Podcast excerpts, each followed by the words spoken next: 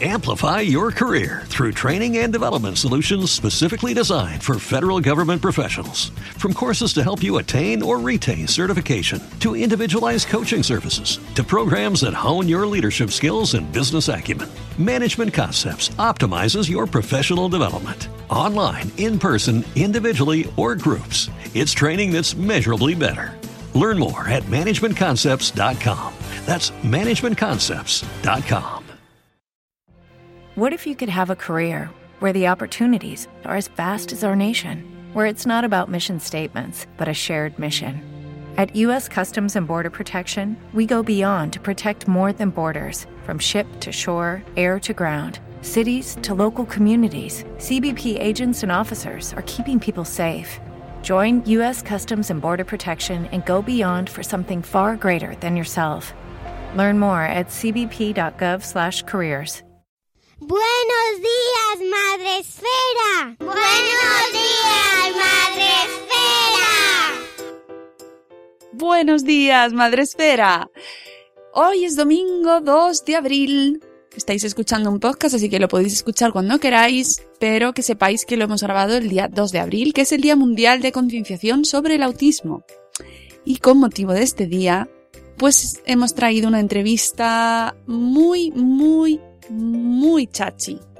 Ya sabéis que tenemos mucha gente chachi en Buenos Días Madre Esfera, pero hoy es que más es muy chachi, porque es nuestra amiga Melisa Tuya, que ha sacado un libro precisamente sobre este tema, sobre el autismo, y que se llama Tener un hijo con autismo.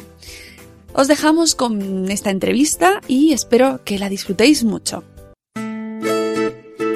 Gente chachi. Me hace muchísima ilusión traer a nuestro programa, a Buenos Días Madre Esfera, pues a una amiga que, que por cierto hace mucho que no veo. Demasiado. Pero que bueno, por lo menos, por lo menos, pues podemos hablar aquí, aunque sea con motivo de, de algo tan maravilloso como un libro, ¿no? Que es que claro, si sacas un libro, pues hay que traerte a Buenos Días Madre Esfera. Y si encima es un libro tan bonito, tan bonito como este, pues tenemos que traer a Melisa tuya, que, que, es periodista, que seguro que muchos de los que nos estáis escuchando conocéis, autora del blog Madre Reciente, y que acaba de publicar un libro, eh, su tercer libro, yo creo, Melisa, ¿no? Sí, eh, publicado se podría considerar el tercero, porque Claro. el segundo lo publiqué en el blog y he escrito, he escrito el cuarto, pero oye, que un placer para mí estar también aquí y que efectivamente tenemos una cena pendiente en Sí, cuanto sí, podamos. Tenemos muchas cosas pendientes, pero bueno, mientras tanto, pues saludamos y damos los buenos días aquí a Melisa tuya. Buenos días, Melisa. Buenos días, buenos días de domingo y de día del autismo. Exactamente. Hemos elegido un día, como no, pues el que tenía que ser para tratar este, este libro. Qué bonito, Melisa. Enhorabuena, de verdad. Eh, qué libro, qué libro tan bonito. Muchas gracias, muchas gracias, Eh, Mónica. Me ha emocionado muchísimo. Y, y es que, de verdad, desde la introducción, pero ¿cómo puedes ser así, Melissa? Todo el día con el pañuelo. Ay, no, no quería yo hacer llorar a nadie, No, eh, de y verdad, además te no es- aseguro. No es que sea lacrimógeno, porque no lo es, pero es muy emotivo y, y transmite muchísima felicidad y muchísima y muchísima pasión y amor por la vida y eso eh, es lo que a mí me emociona y yo lo que quiero que nuestros escuchantes eh, perciban, ¿no? Que es un libro que habla de tu experiencia con el autismo, de tu hijo Jaime, pero que transmite, ay, tanto amor. Así que, mm, bueno, Melissa, preséntate quién eres para los que no, no saben, no te conocen, no tienen el placer. Bueno, pues para los que no me conocen, soy bloguera de maternidad dinosauria, que diría alguna amiga en común que tenemos, Sí. porque el blog va a cumplir 10 años dentro de poquito, en 20 minutos, que es un escaparate fantástico. Y, y bueno, el blog de 20 minutos arrancó cuando Jaime era un bebé, cuando lo que me preocupaba era hablar de embarazo, de, de lactancia, de crianza. Y el blog pues ha ido evolucionando según ha ido evolucionando mi familia y mi percepción de la maternidad. Ahora hablo más de películas, de planes con los niños, de crianza, pero desde un punto de vista muy distinto, y de autismo. Porque cuando con dos años y medio supimos que Jaime tenía autismo, nos dieron el diagnóstico, pues hablé con mis jefes en el periódico y decidí incluirlo y no convertirlo en un blog sobre discapacidad o sobre autismo, pero sí, eh, pues igual que el autismo está presente en nuestra familia, pues está presente en el blog, intentando normalizarlo todo lo posible intentando ser realistas y optimistas e intentando reivindicar y pelear también un poquito cuando toca, claro. Hmm. Eh, ¿Cómo surge este libro? El libro, te voy a ser absolutamente sincera, fue una propuesta de, una editorial, de plataforma editorial. A mí ya me habían hablado de o proponer yo o me habían dejado caer la posibilidad de hacer un libro de maternidad en tiempo pasado. Pero la maternidad como tal al uso decía, si es que no tengo nada especial que contar como para mostrarlo en un libro y hacer un recopilatorio de posts es algo que siempre me pareció que, que, no tenía sentido. O sea, una cosa es a lo mejor usar algún texto en concreto, pero, pero tenía que ser algo nuevo escrito y no me atraía la idea. Un libro sobre autismo no podría haberlo escrito antes, porque me faltaba probablemente perspectiva, me faltaba tiempo, me faltaba espacio para asimilarlo todo, para, para tener yo también más que contar. Y ahora cuando me lo propusieron, la verdad es que sí que me apetecía, me lo planteé y, y dije, yo creo que sí, que tengo, tengo algo que contar que tal vez ayude a alguien y esa era la idea, o sea, escribir, compartir mi experiencia, por si con toda la humildad del mundo compartir mi experiencia hace que haya gente que se pueda sentir más acompañada. ¿Te ha costado mucho escribirlo? La verdad es que no, la verdad es que no. ¿Qué, porque... Tía, qué rabia das. bueno, el tiempo siempre cuesta, el tiempo para, para, encontrarlo cuesta, pero creativamente no, creativamente no porque el blog ha sido un entrenamiento fantástico, es como llevar 10 años saliendo a correr todos los días, tú ya sabes de lo que hablo, y de repente un día tener que correr tu primera carrera popular, dices, pero si llevo 10 años ya entrenando claro. todos los días, la, lo disfrutas, no salió muy fácil. Difícil, pues difícil en tiempo, porque yo escribo siempre por la noche, cuando, cuando acuesto a los niños, me meto en la cama con el portátil, apago el Madre wifi, mía, que el wifi es un peligro para cualquier cosa que uno quiera hacer, y, y, me pongo a escribir. Y eso sí es, sí es complicado porque, porque bueno, porque te duermes. Pues, pues, pues, lo normal que se Sí. hace a esas horas. Y además en la cama, Melissa. Sí, siempre digo, escribo como Proust, no igual de bien, pero en el mismo sitio, en la cama, y con la magdalena. con la magdalena y la leche.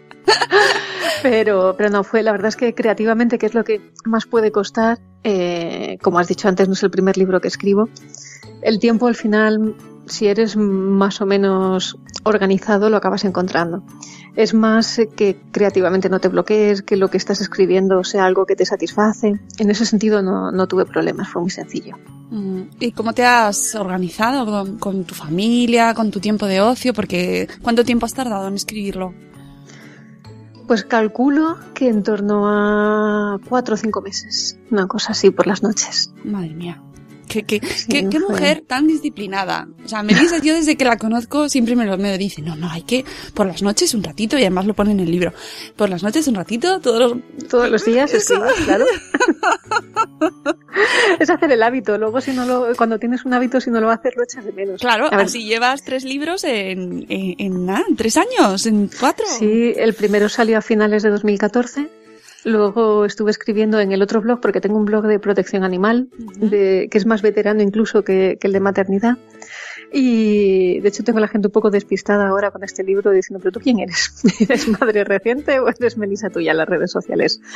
Pero bueno, la cosa es que eh, el otro lo publiqué en directo, todas las semanas publicaba un capítulo, todos los viernes en el blog de protección animal, que es también un ejercicio muy bueno porque te obligas, tienes un compromiso con los lectores, sabes que el viernes están esperando el capítulo y sabes que lo tienes que sacar. Y, y bueno, y tengo otro que es una novela que también eh, va sobre autismo, va sobre tres padres que se conocen en la sala de espera de un centro de atención temprana, que tienen tres niños con discapacidad, uno con, con parálisis cerebral y dos con autismo. Y ese, pues bueno, está a la espera de editorial, no hay Ah, prisa. digo, ¿qué Ya susto? veremos. Digo, sí, sí, yo no lo he visto. No, no, ese... Me habías Ya llegará, ya Digo, llegará. ¿Cuándo? ¿Cuándo? Me lo he perdido. y tienes No, el legal atea Ujú. que, que no tiene nada que ver. No, no, de hecho la gente también la tenía muy sorprendida con ese libro porque decía tú que, que siempre das, que, eres como la felicidad de, de, la película Inside Out y que estás siempre hablando de cosas de niños, de cosas animales, de repente sales con robots asesinos, con escenas subiditas de todo un libro de ciencia ficción. ¿Qué es esto? ¿Qué es esto? robots calenturientos. Sí, sí, sí. Pero... Ahora lo que, lo que he conseguido, te iba a decir, es que cada vez que hay una noticia de sexo con robots, todo el mundo me la manda. Mira, mira, bueno, yo sí. Eh, pues no está mal. Oye, mejor eso que no, te manden, yo qué sé, que no se acuerdan de mí. O algo. Se acuerdan de mí, no me mandan flores, pero se acuerdan de mí. Eh, eh, lo cierto es que cuando lees el libro y los que te conocemos, pues es como... Mm. Hay una oscuridad en el interior de Melissa. esto lo ha escrito Melissa. No, a ver, el tema es, y me doy cuenta que en todo lo que escribo que es ficción, porque este libro, el de el que, en el que cuento mi experiencia con Jaime, obviamente no lo es, ahí soy yo, y de hecho lo que he intentado es ser absolutamente sincera, o sea, he intentado ser honesta conmigo misma y, con los lectores. Pero el resto de libros es ficción, entonces me invento mis películas, es una vía de escape. Total. Y es, y el tema principal que hay, me doy cuenta en todo lo que escribo, es un poco la búsqueda de, qué es la bondad o qué es la maldad en el ser humano y de dónde procede y dónde surge. Precisamente en eso, y además lo puse el otro día en Twitter, mm, y, además lo repite un montón de gente que además era, una reflexión que hacía al, leer tu introducción, en la introducción de tu último libro, de tener un hijo con autismo, porque tú reivindicas la bondad. Sí, y, la bondad y la felicidad, que, parece que están mal vistas en muchos sentidos. Está muy mal ser bueno. Sí, y, ser, y, decir que eres feliz, o, ir por la vida diciendo que eres feliz o intentando ser feliz, te miran como si fueras bobo. Y a ver, no, o sea, no, hay una diferencia entre Forrest Gump, que por cierto me parece un personaje maravilloso, y, y, que seas y que tú seas bobo por, por, defender y poner como banderas en tu vida la felicidad y la bondad. Mm. Yo siempre he dicho que a mis hijos no les pido otra cosa más que que sean felices y buena gente. Y de hecho es un texto que escribí en público antes de saber que mi hijo tenía autismo y me ayudó mucho cuando me dieron el diagnóstico porque volví a ese texto y dije, mira, si es que hubo un momento en el que tú dijiste que era la única expectativa que tenías depositada en tus hijos. Pues eso no ha cambiado. Tendrá autismo.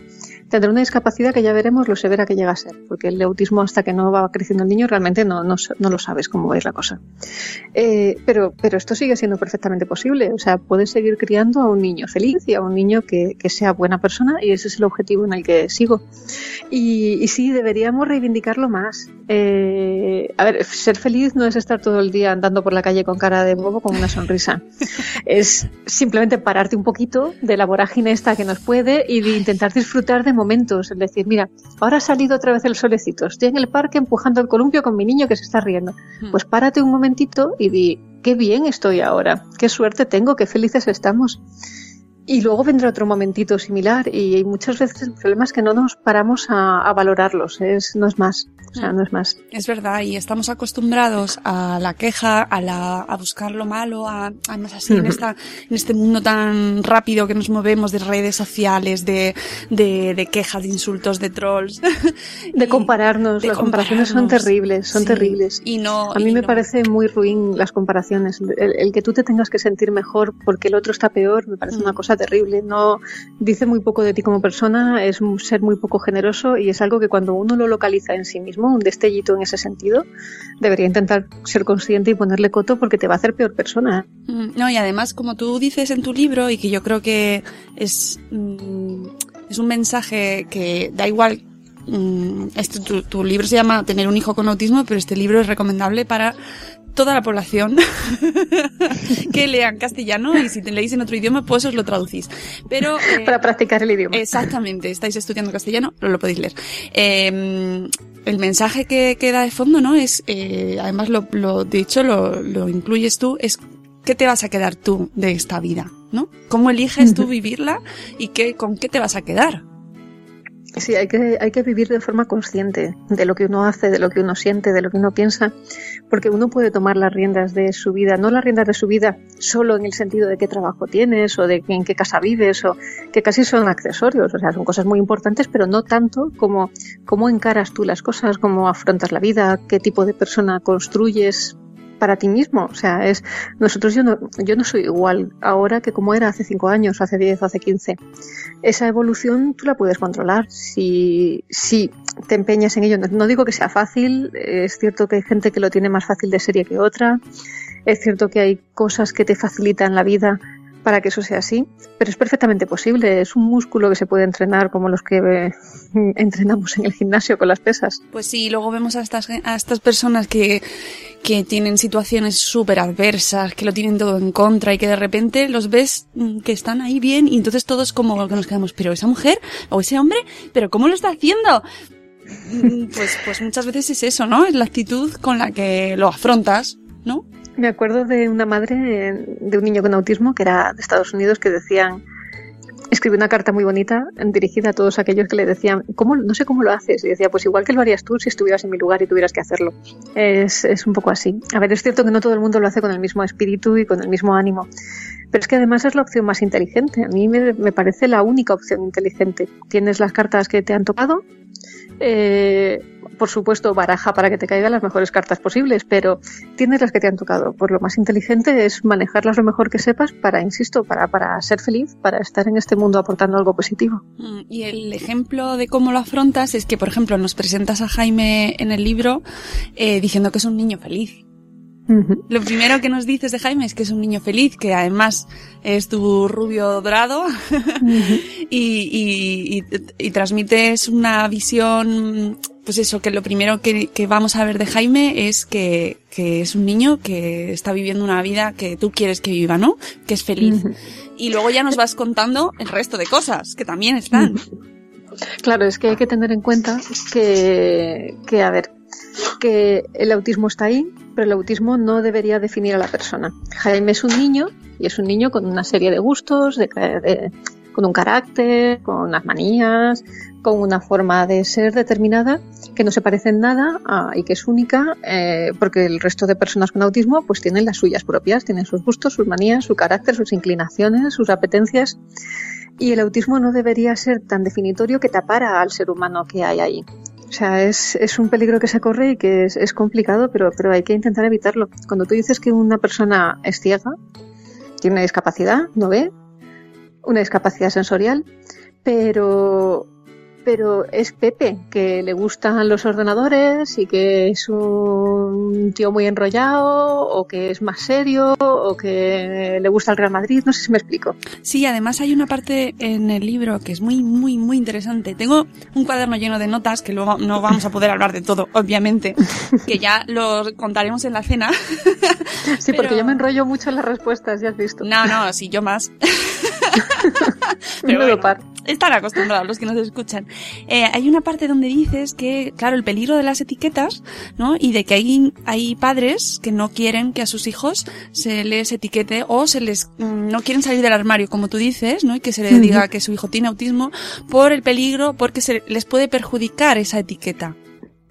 Sí, estaba pensando sobre todo, a ver, cuando te dan el diagnóstico en un niño muy pequeño, en el que no es algo obvio, porque un síndrome de Down no lo puedes esconder, un niño que va en una silla de ruedas no lo puedes esconder, hay muchas discapacidades que son, o sea, se ven, según ves a la persona, estás viendo que la tiene. Tiene sus partes buenas, sus partes malas y sus partes que simplemente son así, mejor dicho, incluso. Pero, pero el autismo lo llaman la discapacidad invisible muchas veces porque aparentemente tú no notas qué le pasa a esa persona. Es mi niño guapísimo y corre y salta y, oye y ve. Pero, eh, ¿cómo te diría yo? Mi niño es guapísimo, corre y salta y oye y ve, pero tiene una discapacidad que si no se visibiliza, si no se reivindica y si no se normaliza, no se va a avanzar en muchos sentidos. Pero es que es más, es que si mi niño, por muy, que no es el caso porque Jaime no es de alto funcionamiento, Jaime apenas dice unas poquitas palabras, está en un colegio especial, pero si mi niño fuera de alto funcionamiento y pudiera pasar por eh, una persona que no tiene discapacidad, ese autismo siempre se iba a notar en algo y probablemente iba a ser en sus relaciones sociales, con lo cual la gente iba a estar diciendo por detrás a este chico le pasa algo, no le entiendo, esas reacciones, es raro, es tal. Es que incluso en esos casos en los que se puede ocultar, yo creo que no es aconsejable porque al final cuando a la gente le dices, no, es que este señor es así porque tiene un síndrome de Asperger o porque tiene un autismo de alto funcionamiento, la gran mayoría de la gente lo entiende. Y Mm. dice, ya, sé- ya, ya no es que fueras antipático, que fueras seco, que fueras raro, ya sé lo que pasa, es que tienes esto. Y todo suele ser mucho más fácil, por lo que yo he visto a mi alrededor. A ver, también es verdad que estás poniéndote una etiqueta. O sea, estás diciéndole a la gente, yo tengo esto. Y además, esto es algo que la gente muchas veces no entiende, hay falsos mitos en torno a ello. Te puede dar miedo que la gente, pues como te decía antes, vea antes la etiqueta que a la persona que la lleva. Pero esa es una labor de, normalización y de visibilización. Salvando muchas distancias es un poco pues lo que ha pasado también con la comunidad LGTB. Si, si nadie es gay, nadie lo dice, nadie sale del armario, al final ni los derechos avanzan, ni la visibilización avanza, ni la normalización avanza. Y, y si nadie sale del armario, no existe. Y, y no hay que pelear con ello, por ello, y no van a conseguir igualar derechos. No sé si me estoy explicando, tal vez me estoy enrollando mucho. No, no. Luego sí. tam- también es sí. cierto, también es cierto que no le puede, o sea, esto es así en general. Luego cada caso individual yo jamás Claro. juzgaré lo que haga la gente. O sea, si, si yo tengo un niño con un alto funcionamiento, con un Asperger pequeñito, recién diagnosticado, y creo que me va a ir mejor no decirlo, o solo decirlo a determinada gente, o, o ir manejándolo con el tiempo como yo crea que va a ir mejor, o además estoy yo en la fase mía de medio negación, medio asunción de lo que es, y todavía me cuestan muchas cosas, o si alrededor tengo gente que no me lo pone fácil porque hay gente muy tóxica por el mundo. Todas esas circunstancias, o sea, también influyen y no le puedes pedir a nadie que se convierta en un activista de la visibilización. Pero, pero yo no le pido a nadie que se convierta en un activista de la visibilización y de la normalización. No juzgaré jamás a nadie, insisto, porque, porque esconda que su hijo tiene autismo. Pero lo que sí es cierto es que en un plano, si te elevas un poco, en un plano general, ayuda que normalicemos y que visibilicemos. Ujú. Y justo hoy lo, lo contamos, esta entrevista se publica el Día del Autismo. ¿Y cuál crees que puede ser la principal reivindicación eh, para las familias que vivís esta situación? Uf, es muy complicada. Eh, yo creo que, a ver, los problemas sencillos eh, tienen soluciones sencillas, los problemas complicados tienen soluciones complejas y múltiples, y el tema de, del autismo pues tiene muchos, muchas facetas, muchas. Eh, uno de los grandes problemas es dar una imagen real de lo que es el autismo, desterrar falsos mitos y, conseguir pues, una labor de divulgación, o sea, que la gente entienda lo que es y que, la gente sepa lo que es y sepa qué atenerse porque es que es fundamental. Fíjate, el día no se llama el día del autismo, se llama el día por la visibilización, por la no, por la concienciación del autismo. O sea, ya te lo está diciendo que, que, es un día para mostrarlo, porque es que es muy complicado. El espectro autista es amplísimo, cambia muchísimo de una persona a otra, pero, pero muchísimo, muchísimo. O sea, dos personas con autismo pueden ser completamente distintas, incluso diagnósticamente pueden tener, o sea, en el diagnóstico pueden tener aspectos una que no comparten en absoluto con la otra. Es muy, muy complicado. Mm. Eh, luego la otra guerra, ya más pragmática, pues es una inclusión real. Es decir, es dotar de recursos y, y dotar de información a las familias, de, de, escolarizaciones adecuadas para estos niños. No puede ser que se tarde meses en valorar a un niño para saber Uf. en qué modalidad educativa tiene que entrar. No puede ser que los diagnósticos se prolonguen durante tanto tiempo. No puede ser que eh, eh, lo que llamemos inclusión sea algo en lo que si el niño molesta o no se integra o curricularmente se queda atrás, enseguida ese niño digan tiene que irse a especial, que por eso en institutos ya prácticamente no queda, no llega nadie con el espectro autista, solo unos poquitos casos. Eh, todo eso es una lucha que requiere eh, recursos y requiere voluntad política, no hay más, porque además ni siquiera, fíjate, hay estudios que dicen que la inclusión en autismo diario, si se busca, se pueden encontrar, la inclusión costaría menos dinero, porque hasta ahora lo que tenemos en escolarización es eh, colegios con apoyos, colegios con aulas TGD, con una modalidad inclusiva. Eh, los niños, como te decía, se descuelgan a, a, especial y especial tradicionalmente desde hace décadas es un modelo de un gran colegio público con muchos niños con distintos tipos de discapacidad. Aparte, o sea, en otro sitio, yeah. alejado, si tuviéramos hacia ese niño, aunque necesitara una persona constantemente encima de él durante el horario escolar, ponerle una persona encima de ese niño sale más barato que tener esos macrocentros funcionando. Yeah. O sea, sale más barato y es más eficaz porque eh, ya no es solo por el bien del niño y por su inclusión y por su desarrollo, también es la logística familiar, porque implica tener niños de edades semejantes en colegios distintos, muchas veces a mucha distancia uno de otro. Es, es un tema complicado y eso si tienes suerte y estás en Madrid, que hay sitios en los que los recursos todavía son muchísimo más pequeños. Tienes que irte a lo mejor a otra provincia para poder llevar al colegio. Claro, sí, sí, es que se convierte en tareas para. me enrollo, ¿eh? Me sale, me sale la vena de No. defender causas. y- Claro, pero es que es tu oportunidad y para eso además mm, te hemos llamado porque porque estas cosas son precisamente las que hay que contar y mejor que tú pues eso que lo ves y me imagino que además a ti eh, estando en el periódico la gente sabe tu situación sabe que tu hijo tiene autismo lo has contado eh, seguro que te escriben un mogollón de personas Sí, me escribe. Mira, hoy mismo he estado contestando a una persona también sobre el tema este de la escolarización y, de que, bueno, les invitan a irse a la vía especial y demás. He hecho reportajes también como periodista para 20 minutos, hablando, pues, el último que he hecho, por ejemplo, fue hablando con profesores de todas las modalidades de enseñanza para ver cómo lo hacen. Eh, sí, es un sitio desde el que lo veo todo en panorámica, lo que no quiere decir, ni mucho menos, que tenga la mejor visión, ni la más capaz, ni la No, más profunda, en no, absoluto, pero, pero, pero te escribirán y seguramente muchas familias y seguramente con, con situaciones que, que pues eso, de, de desesperación, ¿no? O de duda o de, de mm, cuáles son los problemas así, mm, a grandes rasgos, los más, los que normalmente dices, sé dónde estás. O sea, esto, esto es lo que pasa, le pasa a casi todo el mundo.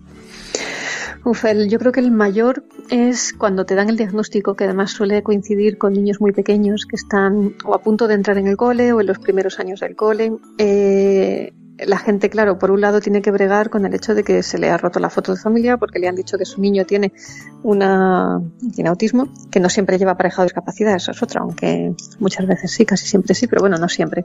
Pero en cualquier caso, ya eso, asumirlo, supone un, un tema importante, adaptar tu vida a las necesidades del niño, informarte de cómo ayudarle, porque los médicos te dejan huérfano. Una vez hacen las pruebas de descarte y te dicen que no tiene ninguna otra cosa, no hay un daño cerebral que se haya pasado por alto, no hay un síndrome eh, de X frágil o alguna cosa que no se haya visto en su momento, una vez te dicen que, que- que es autismo, que está dentro del amplísimo espectro autista, es, ala, estimúlale para que alcance su máximo pot- potencial. Y es, en plan, ¿cómo? o sea, dime cómo. Ahí siempre pongo el ejemplo de a lo mejor mi sobrina que debutó muy pequeñita, con menos de un año con diabetes, pero los médicos te llevan de la mano. Puede ser muy duro, puede ser durísimo, pero te dicen, mira, si haces esto, esto y esto y esto, va a ir, va a ir bien o va a ir todo lo mejor posible. Guerras por pelear cuando tienes un niño enfermo como mi sobrina, por supuesto, pero por lo menos tienes una guía. Aquí Mm. te quedas absolutamente huérfano. Los médicos no te dicen qué es lo que tienes que hacer. Entonces te empiezas tú a enterar de cómo estimularle, de cómo en el colegio puede estar mejor o puede estar peor.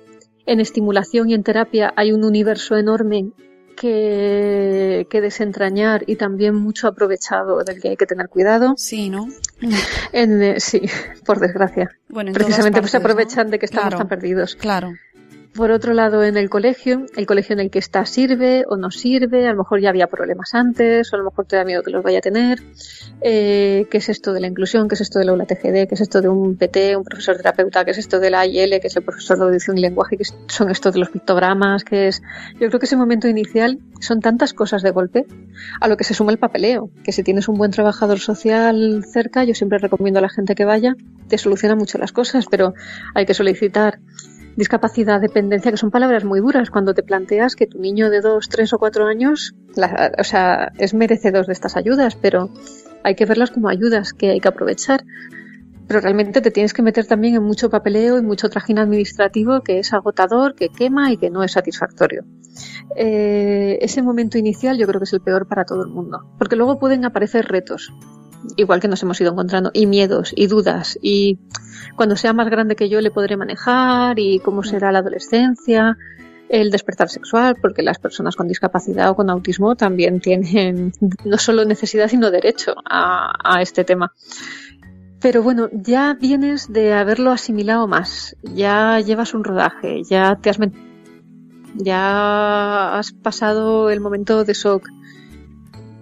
En cambio, ese momento inicial del diagnóstico suele ser muy duro.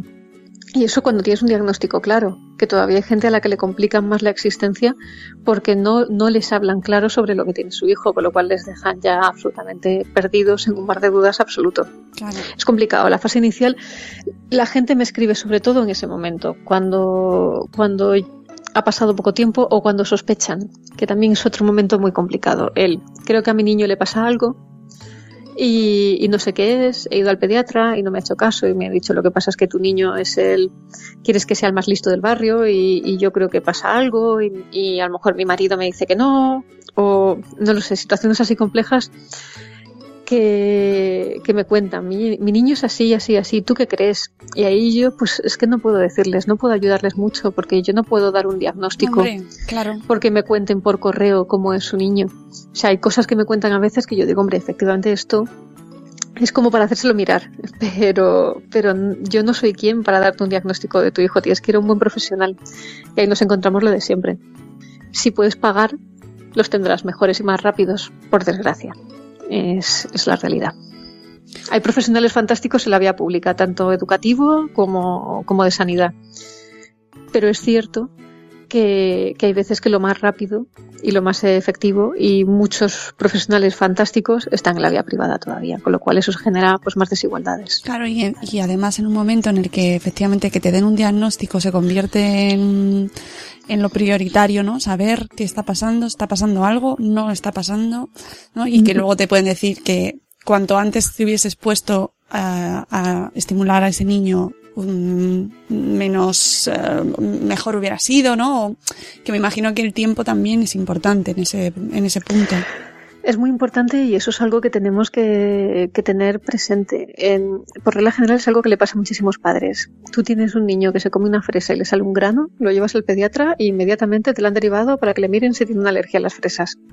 Te he puesto un ejemplo muy tonto de algo físico, de un problema físico. Pero tú vas al pediatra, que es nuestra puerta de entrada realmente a, a la sanidad y decimos, oye, yo creo que mi niño no habla como debería hablar, o se comporta raro con sus compañeros, no juega bien, o... y, hay gente que, que, ha tenido auténticas guerras, que ha tenido que cambiarse de profesional, que ha perdido un tiempo súper valioso, porque no les hacían caso. O sea, porque realmente no se tomaban en serio. Si hay una familia que te está diciendo que tu hijo, que, o sea, que su hijo cree que no está evolucionando, que su desarrollo no es el que debería, Igual que te tomas en serio el grano de la fresa, deberías tomarte muy en serio esto. Pero es que claro, luego está el tema de un, servicio de atención temprana saturado, con lista de espera, evaluaciones para saber la modalidad educativa que le corresponde, que también se demoran meses. Es, un problema y es un problema de recursos. Eh, hace, no sé si dos o ya, ya incluso casi tres años, el PP presentó en el Congreso una estrategia integral de, de actuación eh, para el autismo a nivel nacional. Y sonaba bien, solo conocimos un poco la letra porque no estaba desarrollada y no sabíamos tampoco cómo iba a estar financiada porque era lo que yo me planteaba, o sea, por muy bien que suene hay que ver luego la letra pequeña y hay que ver si luego se dota de recursos a todo esto, porque si no se quedará en nada. Pero no hizo falta esperar a eso porque se quedó en nada directamente, o sea, no llegó a haber más. Qué raro. Ahí nos hemos quedado. Qué raro. precisamente en los temas que más importan es donde más se suele recortar lamentablemente. Pero... Recortar y, luego hay un problema también, que es eh, la diferencia por comunidades autónomas. Es muy distinto todo. Eh, si te hablo desde Madrid, así te hablo desde Málaga, así te hablo desde Asturias, pero muy distinto todo. Y, o sea, no distinto en el nivel de emocional, de asumir la etiqueta, de trabajar con tu hijo, pero sí de los recursos que tienes, de cómo funciona el sistema, de cómo te derivan a un sitio a otro o los centros educativos cómo van eso tampoco facilita las cosas, la verdad. Sí, eso nos lo contaba también Vanessa, que, que por cierto, Vanessa, de, de, verdad, tengo tres del blog, y de verdad tienes tres, que simple, no sé si tiene, tengo, ¿quién tiene? es voz invitada, es una de mis voces invitadas en el libro, sí. Que, que está muy bien porque, pues son otras realidades también, otras situaciones, ella también, pues lo vive tan, pues con sus tres hijos y con uno de ellos con, con el mayor. Y, ella también nos contaba las diferencias entre estar, pues, eh, pues ahora, ahora está en Melilla, ha estado en Madrid, ella que viaja, además tiene que viajar, pues lo está viendo. Y, y es triste, ¿no? Tener que, según la suerte donde estés, pues eh, te puedan atender mejor o peor y, y, no tener recursos. Al final, en general, tenéis pocos recursos. Así, en general, la sociedad tiene pocos recursos para este tipo de, de cosas. Da la. Sí, pero te puedes dar con un canto en los dientes si vives en una gran ciudad, fíjate. Mm. Para que te hagas una idea, una reivindicación enorme, eh, gigante, repetida hasta la saciedad de la Asociación de Autismo España, de la Asociación de la Confederación de Autismo, de, de todo el mundo. Es que en Cataluña dejen de tratar a estos niños con, con psiquiatría, con psicoterapia. Pues no sirve de nada. O sea, está contrastadísimo que no vale para nada, que está basado en unas teorías antiguas, absolutamente desfasadas, y que están dedicando recursos a algo que no tiene ningún sentido. Pues ahí siguen, con muchos niños tratados con psiquiatras. Eh, o sea, absurdo. Y... ¿Es una cuestión política o...? Pues política o de cosas ya establecidas, la inercia es una fuerza de la naturaleza muy poderosa y muy complicada de, de romper. Cuando una piedra coge carrerilla montaña abajo, luego hacerla subir otra vez para arriba cuesta un montón. Pues de verdad parece, pero, parece increíble, sí, ¿no? Sí, en sí, un país. parece increíble, pero todavía en, en, Cataluña sigue dándose eso. Luego en otras cosas están más avanzados, ¿eh? también es verdad. Uh -huh. Por ejemplo, allí en Cataluña tú tienes un perro de, de asistencia, no de terapia, que es otra cosa distinta, pero tienes un perro de asistencia para niños con autismo y pasas con el perro igual que los perros de la ONCE donde te dé la gana. Un ejemplo tonto, pero, pero por eso digo que, que depende. Es más importante lo otro que lo de los perros, también te lo digo. Y Madrid. Madrid es, por ejemplo, un sitio privilegiado. ¿Por qué? Porque tu niño tiene muchos colegios, muchos, entiéndeme, son pocos, pero para lo que puede ser en otras comunidades autónomas, muchos colegios con un aula TGD estable, o sea, un aula para niños con autismo, dentro de colegios normales. Luego, aparte, tiene muchos centros especiales. No te va a pasar como si al final optas por la vía especial, por estos centros grandes que te digo, que tienen niños con muchas discapacidades, no te va a pasar como el señor que viva en Soria y que a su niño que recorrer por una carretera de mala muerte 90 kilómetros para llegar al cole. Mm. Pero es que además tenemos la suerte de que tenemos eh, colegios concertados y privados específicos para niños con autismo. Tenemos bastantes, tenemos yo creo en torno a 10, puede alguno más que, que, son colegios que están especializados en niños con autismo. Mi hijo va ahora a uno de estos, al único que hay en la zona sur y que abrió el curso pasado, porque todos estaban en la zona norte y unos poquitos en lo que es Madrid, Madrid. ¿Qué implica esto? Al colegio al que va mi hijo, que está ubicado en Getafe, van niños de Aranjuez, de Seseña, de, o sea, están a distancias tremendas. Y ahora van hasta Getafe, que dices, bueno, bien, pero es que antes a lo mejor tenían que ir a San Sebastián de los Reyes, que está en el norte, o, o a Ventas, que es lo más al sur que había antes. Mm. Es, es, un panorama complicado, es un panorama de elección de centros muy difícil y todavía, gracias, que es lo que te comentaba, todavía hay que dar gracias. Si estás en otro sitio, pues, pues obviamente mucho peor. En otro sitio de España menos dotado de estos recursos, por ejemplo. Y, y, luego cuando llega la vida adulta, porque ellos no siguen siendo niños toda la vida, pues es tres cuartas de lo mismo. Con lo cual, sí, el panorama es complicado, es desigual, es, es difícil y hay que, hay que manejar las cartas como te. Claro, y, y porque sepamos.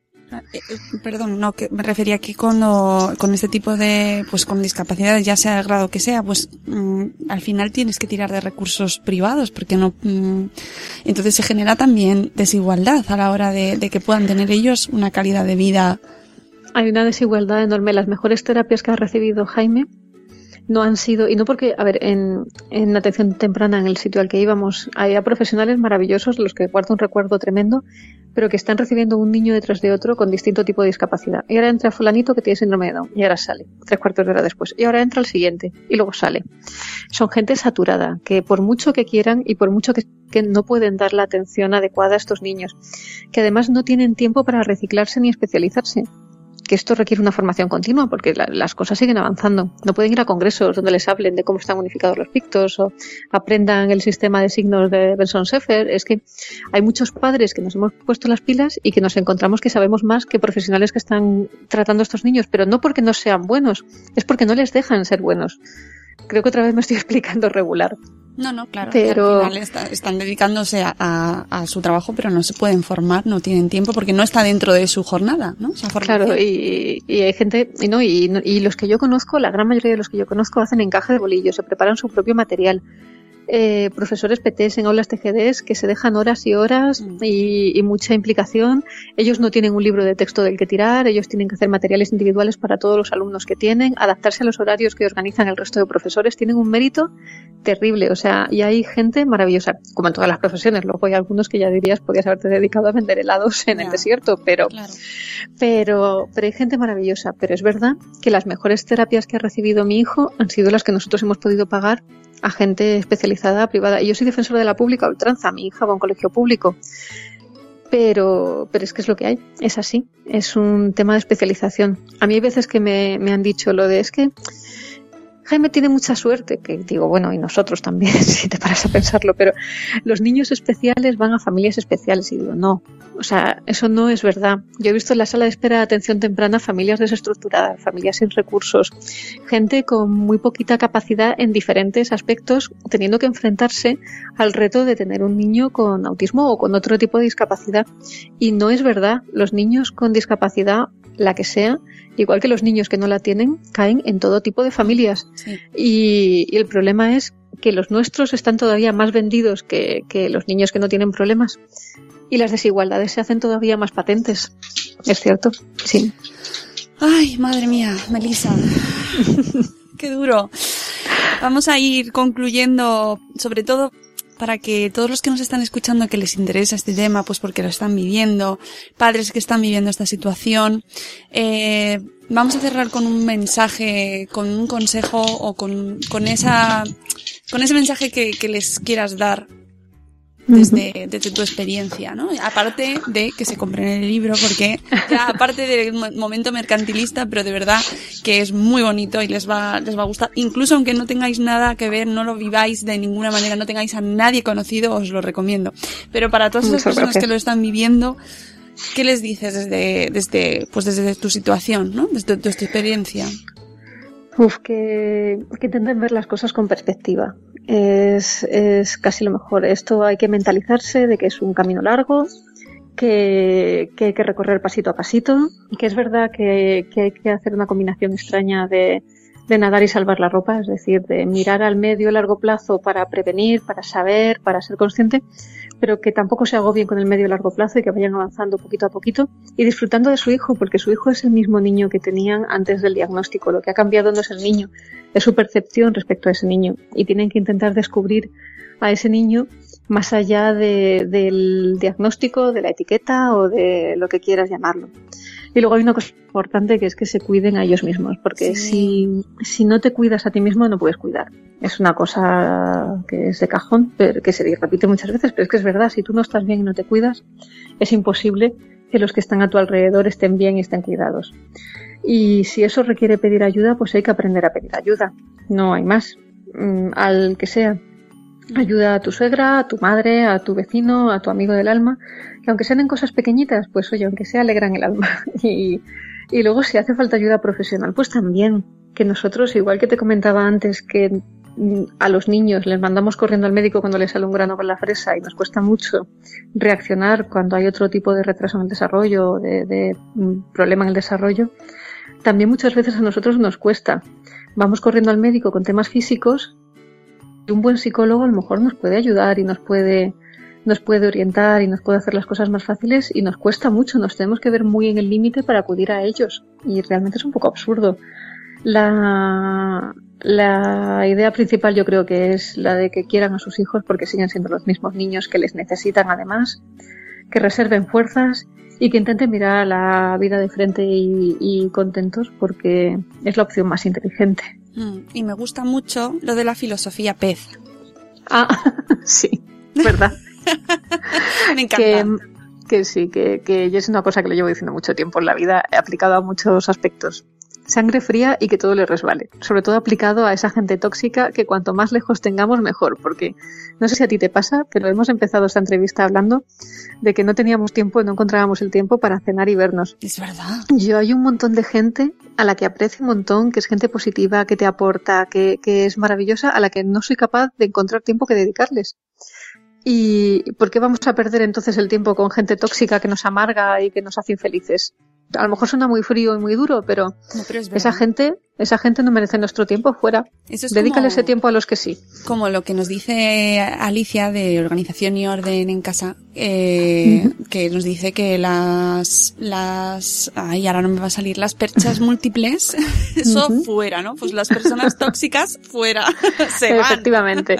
Y dedica ese tiempo que te roban a otros que realmente te hagan sentir mejor. Mm, Efectivamente. Pues Melisa, tenemos una cena pendiente. La dejamos aquí apalabrada. Aquí, delante de todo, de millones de personas que nos van a escuchar. Millón arriba, millón abajo. Millón arriba. Sí, bueno, depende de, de, de la hora a la que sea. Eh, tenemos esa cena pendiente y, y nada, que enhorabuena de nuevo, que espero que el libro que ya podéis comprar, todos los que nos escucháis y regalar y, y compartir, que los libros son una maravillosa opción para regalar y compartir, es que, regalas un trocito de, de, de vida y de felicidad, porque este libro transmite eso. Y que lo, lo regaléis, lo compartáis. Y que enhorabuena, Melissa, nada más. Simplemente Muchas gracias, que Mónica, gracias a ti. por contarnos este libro tan bonito que me ha gustado mucho y por habernos acompañado hoy precisamente este día. Como has dicho que es de la toma de, de la visibilización. Sí, el día por la concienciación del autismo. Eso. Es un día en el que además está muy bien vestir de azul, que es el color del autismo. Ujú. si, si todavía la gente está ahí diciendo que me voy a poner para salir a la calle, pues vestir de azul es una buena idea y explicarle a la gente que viste de azul para apoyar a las personas con autismo. Porque es su Fenomenal. día, que es una Sí. cosa muy sencillita de hacer. Pues sí, todo el mundo tiene algo azul, o sea que... ¿A que sí? Y como lo vamos a poner en el programa, esto sale a las 8 de la mañana, pues yo creo que sí, que les va a dar Mira, tiempo. Yo voy a ir de azul a correr la carrera del autismo, que, que se celebra en Madrid desde hace ya seis años, siete, creo que este ¿El es el sexto. El domingo. El domingo, sí. Anda, pues yo Eh, tengo la media maratón justo también ese día. Sí, suele coincidir. Pero tú corres pensando en el autismo y en la gente con autismo Pues y con eso ya vale. Pues sí, me pondré algo azul también. Voy a repasar el armario. Melissa, muchísimas gracias. A ti, a ti, de verdad. Y nada, nos veremos más a menudo por aquí. Un besito enorme.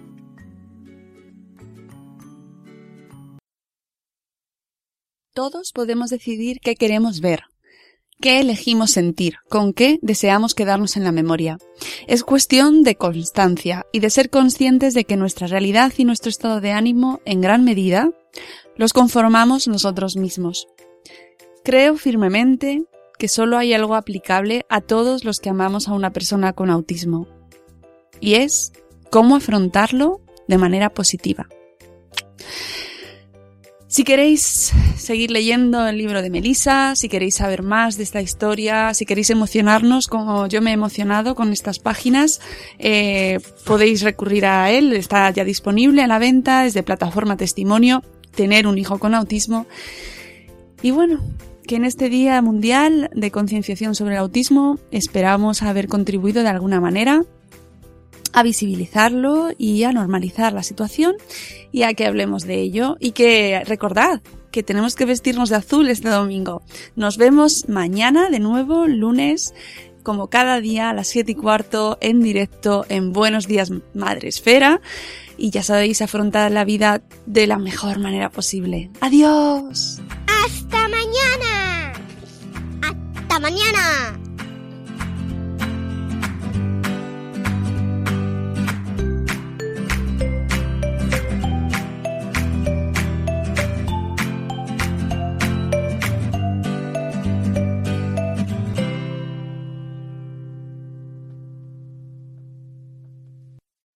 Amplify your career through training and development solutions specifically designed for federal government professionals. From courses to help you attain or retain certification, to individualized coaching services, to programs that hone your leadership skills and business acumen, Management Concepts optimizes your professional development. Online, in person, individually, or groups, it's training that's measurably better.